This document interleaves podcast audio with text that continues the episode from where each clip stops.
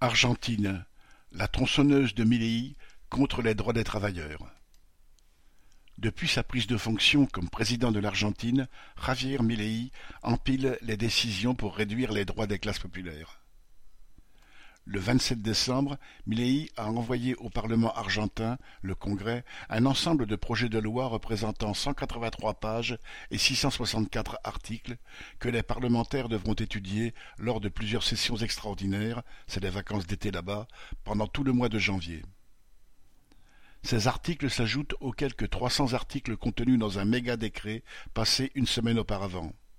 Ce sont autant de remises en cause qui devraient bouleverser l'économie, les finances, la fiscalité, les retraites, l'énergie, la sécurité, etc. Elles ouvrent la voie à la privatisation des entreprises publiques et au renforcement de l'appareil répressif. La nouvelle équipe gouvernementale tente de s'attribuer des pouvoirs spéciaux au moins jusqu'à 2025, renouvelables une fois jusqu'à la fin du mandat de Melei. Désormais, des manifestants bloquant les routes pourraient être condamnés à trois ans et demi de prison ferme, et les cas de légitime défense des forces de répression sont élargis, de quoi augmenter les affaires de « gatillo facile » gâchette facile.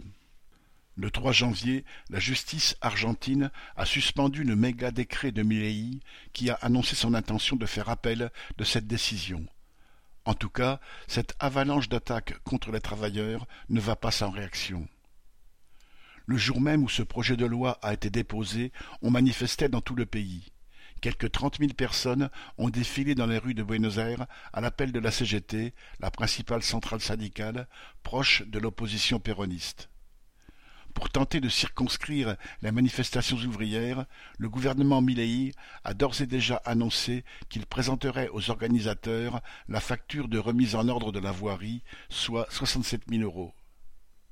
Si le méga-décret du 20 décembre n'a pas à être présenté au Congrès, celui-ci peut éventuellement le rejeter par un vote des deux chambres, députés et sénateurs.